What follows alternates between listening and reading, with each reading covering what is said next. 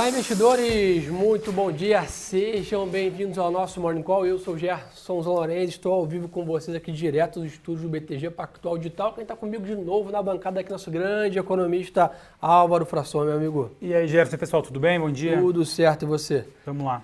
Vamos lá, pessoal. Começar tradicionalmente falando do mercado tá, internacional, tá? Vemos aí né, bolsas no exterior, de novo, né, seguindo um caminho de lado, tá? Sem grandes variações, apesar de ontem ter tido um dia bem positivo, tá? O mercado lá fora hoje abre um pouco mais é, de lado, como a gente chama, de olho nessa no finalzinho da temporada de balanço e um pouco da preocupação né, meio que global, né, Álvaro? Que essa questão toda da inflação é, mundial e se isso realmente vai levar o Fed a acelerar ou não o pace aí da, de juros americanos, né? Exatamente. Ontem teve fala de alguns ex-diretores é, do Federal Reserve, né, que têm comentado aí sobre a necessidade do Banco Central americano é, antecipar a retirada de estímulos. Né? Vamos lá, o tapering, né, que é essa retirada das recompras de ativos, está marcada em tese para terminar até meio do ano que vem. Perfeito. Mas alguns diretores e ex-diretores defendem que esse fim de estímulos termine antes do meio do ano que vem. Por que, que isso impacta a nossa vida, né, Gerson? Porque quanto antes o mercado, o Fed tirar esses estímulos, antes o mercado começa a projetar alta de juros nos Estados Unidos, o que muda toda a estrutura de juros do Brasil também. Boa, show de bola. Então, acho que é um ponto é importante, né? Ali, no começo do ano a gente começou a discutir muito sobre isso, né? Se é começo do segundo tri, se é né, começo do terceiro, se vai antecipar ou não. Então essa vai ser uma das grandes discussões ano que vem, sem dúvida, é a eleição aqui no Brasil e início do ciclo de hike aí do Federal Reserve. Exatamente. Boa, ficar de olho se tivermos aí dados de inflação no Reino Unido, tá? A CPI aí teve uma leve alta de 4,2% em outubro, acima também da expectativa. O que a gente acabou de comentar aqui, né, a questão de inflação no mundo é o grande tema de discussão de todos os economistas. Né, realmente, é, vamos dizer assim, a pandemia gerou um fator novo, né, Álvaro? Acho que pré-pandemia a discussão era por que não se gera inflação? E agora é o contrário, né? Exatamente. E aí começa ao, mundo inteiro entrar numa armadilha que o Brasil já vive, que é o seguinte: mais inflação do que era previsto está demandando os bancos centrais ao redor do mundo aumentar juros ou fazer políticas de contração monetária antes do previsto. O que, que acontece? Expectativa de crescimento global começa a estabilizar ou até cair para o ano que vem. No Brasil, a gente já tem aí expectativa de menos de 1% segundo o relatório Focus.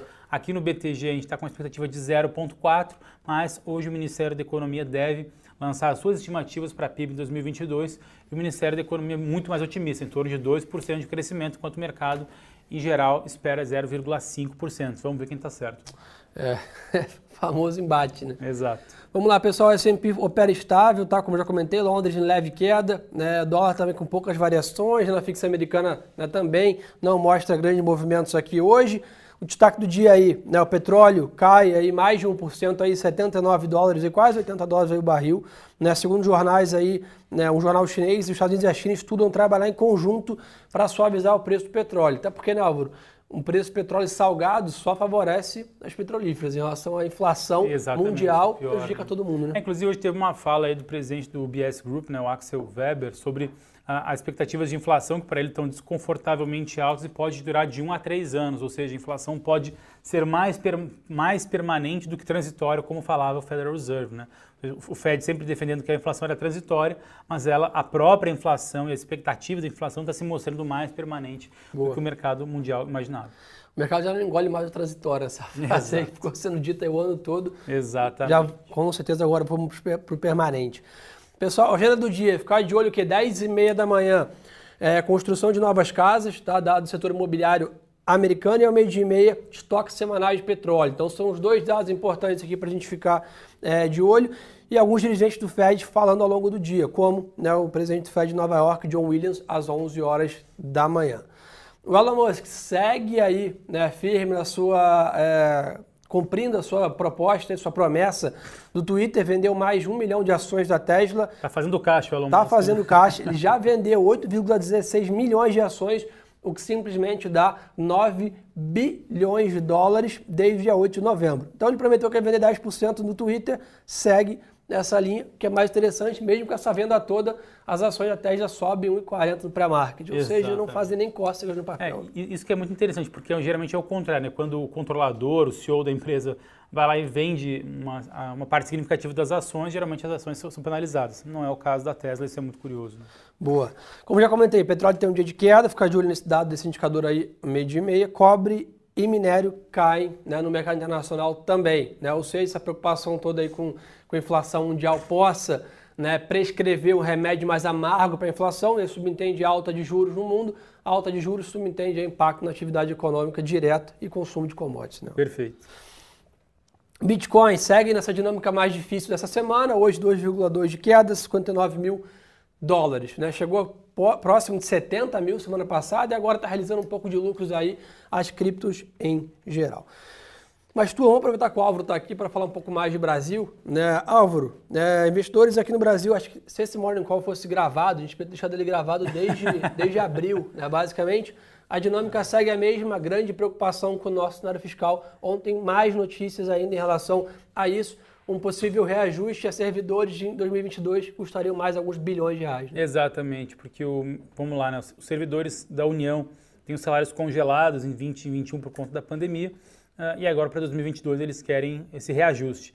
Pelos cálculos do Instituto Fiscal Independente, né, que faz essa, digamos assim, essa, essa curadoria sobre a política fiscal no Brasil, a cada 1% eh, de reajuste eh, aumentaria em 4 bilhões eh, os gastos com com servidores públicos da União. Se estima, portanto, que a gente deve ter em torno de 4% eh, de reajuste, algo próximo a 15, 16 bilhões de reais a mais. É, vale lembrar que hoje, até ontem, na verdade, o, o, o deputado Hugo Leal, né, do PSD do Rio de Janeiro, relator da proposta do orçamento para 2022 foi pego de surpresa. E ele mesmo, relator do orçamento, falou que isso não estava orçado, não estava, digamos assim, nas planilhas da Comissão Mista de Orçamento. Então foi uma fala é, que o presidente Bolsonaro fez, que a equipe econômica até quer ajudar a cumprir, mas a própria equipe econômica falou, olha, dá para colocar, mas para isso a gente vai ter que arranjar diminuição de despesas dentro do orçamento. Geralmente, o que diminui é a despesa discricionária, que é aquela destinada para transporte, ciência e tecnologia, segurança pública e tudo mais.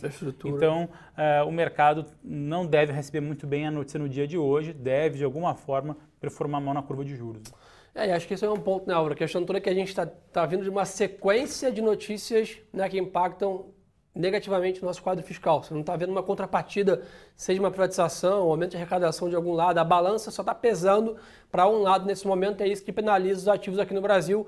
Ontem fomos a pior bolsa, a pior moeda e a pior curva de juros do mundo né, na performance. Né? É, porque no fim das contas o governo já está vendo que vai perder no Senado se não alterar o texto da PEC dos precatórios apresentada na João Câmara. O Roma falou ontem sobre isso. Exatamente. Então o que está acontecendo hoje é um, é um debate muito acalorado no Senado para ver, para alterar a proposta, para conseguir ter um pouco mais de credibilidade é, fiscal e econômica e conseguir avançar e endereçar outros assuntos ali no Congresso. Por isso que o mercado brasileiro vive esse, esse ambiente de lado, né? seja na bolsa, seja na própria curva de juros que está plana. É isso.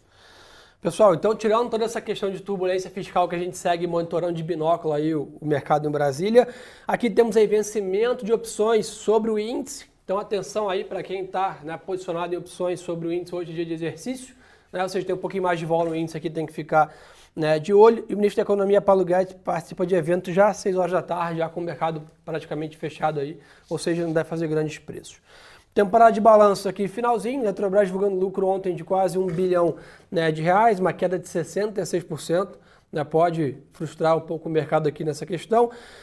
É, a Mélio reverteu o lucro, teve prejuízo de dois, quase 3 milhões de reais. Gafisa reverteu o prejuízo e passou para um lucro de 6,5 milhões. E hoje temos aí dados, dado Mosaico, Hidrovias do Brasil, Espaço Laser, Boa Vista, Cruzeiro do Sul Educacional também.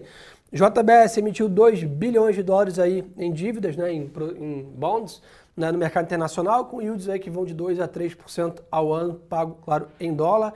E o mercado de M&A aí na parte de saúde segue aquecido o laboratório Hermes Pardini comprou 60% do laboratório IACS na Baixa Santista por 100 milhões de reais. Então, esse é um, pouco, um ponto importante para comentar com vocês também. Vamos ver o que o pessoal está querendo saber aqui? Tu? Vamos lá. Vamos lá, Álvaro. Dólar vai continuar em alta hoje? Olha, DXY, se não me engano, abriu para cima. Vamos dar uma olhadinha aqui no, no intraday aqui, mas deve ser um dia de novo difícil para o real, pelo menos, né? O DXY está de lado, está no 0 a 0. Né? mas vale lembrar que o Brasil enfrenta esses, esses, desafios todos de incerteza, isso pode pesar no real no dia de hoje. É, enquanto não tiver alguma definição mais clara aí no cenário fiscal, pessoal, e se não tivermos, né, até estava até comentando sobre isso, né? Muita gente está perguntando sobre ah, ali final do ano, como é que a bolsa vai terminar e tal. Assim, a má notícia é que, basicamente, se não houver alguma solução, né, pelo menos, vamos dizer assim, amigável, né, uma solução, é, um avanço, nem que seja mínimo na pauta política em Brasília, corremos um risco real de terminar o ano com a Bolsa sem rally e nesse patamar extremamente depreciado. Né? Isso porque já tem um orçamento do ano que vem para votar, não vamos ter nenhum avanço, nenhuma outra reforma administrativa, tributária, privatização, nada vai avançar esse ano e nós temos o risco aí de né, depreciar ainda mais o cenário fiscal. Então o Brasil está correndo um risco sério de terminar o ano né, nesses patamares aí com, com 13%, 14% de queda acumulada no Exato. ano. Exato. Quando a gente olha alguns pares emergentes, como peso colombiano, peso mexicano, todo mundo no zero a zero, pelo menos até agora. Né? Então o real não deve mudar muito disso aí não. Minério de ferro, já comentei, pessoal, queda junto com cobre, né, é, níquel, todos os metais em geral em Londres é, e, claro, minério de ferro em Singapura caindo, né? então um dia mais difícil para commodities em geral, o petróleo também está caindo nesse movimento hoje. É importante lembrar que essa queda do minério pode ajudar o sentimento da bolsa, né? isso porque basicamente vai talvez reduzir um pouco a pressão inflacionária no mundo. Né? Tem uma dinâmica é, interessante. Antigamente quando a gente fala assim, ah, tá bom para commodities e alta na bolsa com certeza, Exato. é perspectiva de crescimento. Agora a dinâmica está diferente, o boom das commodities está adicionando mais, mais risco, da né? inflação, né? Bom ponto. Por conta de mais juros que vai ser preciso para controlar a inflação, exatamente. É... O pessoal falou aqui varejistas. Eu acho que o Álvaro pode dar uma mola para a gente aí dessa questão de juros, né? É, pois é, eu acho que o ambiente não está nada fácil, né? Porque a gente tem é, um ambiente de inflação crescendo e de, consequentemente, juros subindo. São dois é, vetores muito ruins para o varejo, né, que perde poder de compra de um lado e encarece o crédito no outro. O varejo, nesse ambiente, fica penalizado. Claro, vale lembrar que hoje começa a ser pago é, a segunda, a, a, assim, a, as últimas duas parcelas do, do, Auxílio Brasil de 2021, que começa agora a ser pago nesse ano de 400 reais no mínimo, mas que vai até dezembro. Para o ano que vem ainda não está acordado, é todo esse debate que a gente está já falando há um bom tempo de PEC dos precatórios, de Auxílio Brasil, mas uh, esses, dois, uh, esses dois valores de final de ano pode dar um gás em varejo, uh, porque são, é um valor significativo para uma boa parcela da população. Né? Boa. Pessoal, o cara mandou aqui, ó. Estamos no pico da inflação, as projeções mostram o IPCA voltando para casa dos 5 já no ano que vem. Né?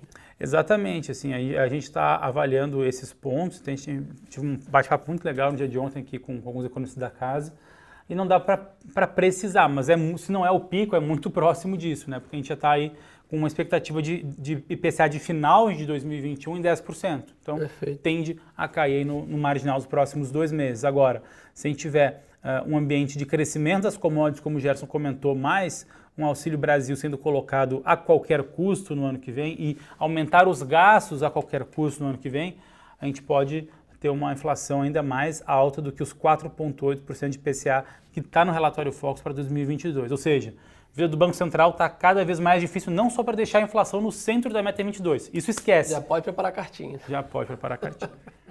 Boa, pessoal. Estou perguntando aqui se a gente, né, como que a gente está vendo o cenário litoral em relação à terceira via, no caso, provavelmente seria né, Eduardo Leite, no caso aqui. Pessoal, as eleições estão muito abertas, né, Álvaro? Inclusive, ah, eu acho muito. que isso faz pouquíssimo preço na Bolsa hoje.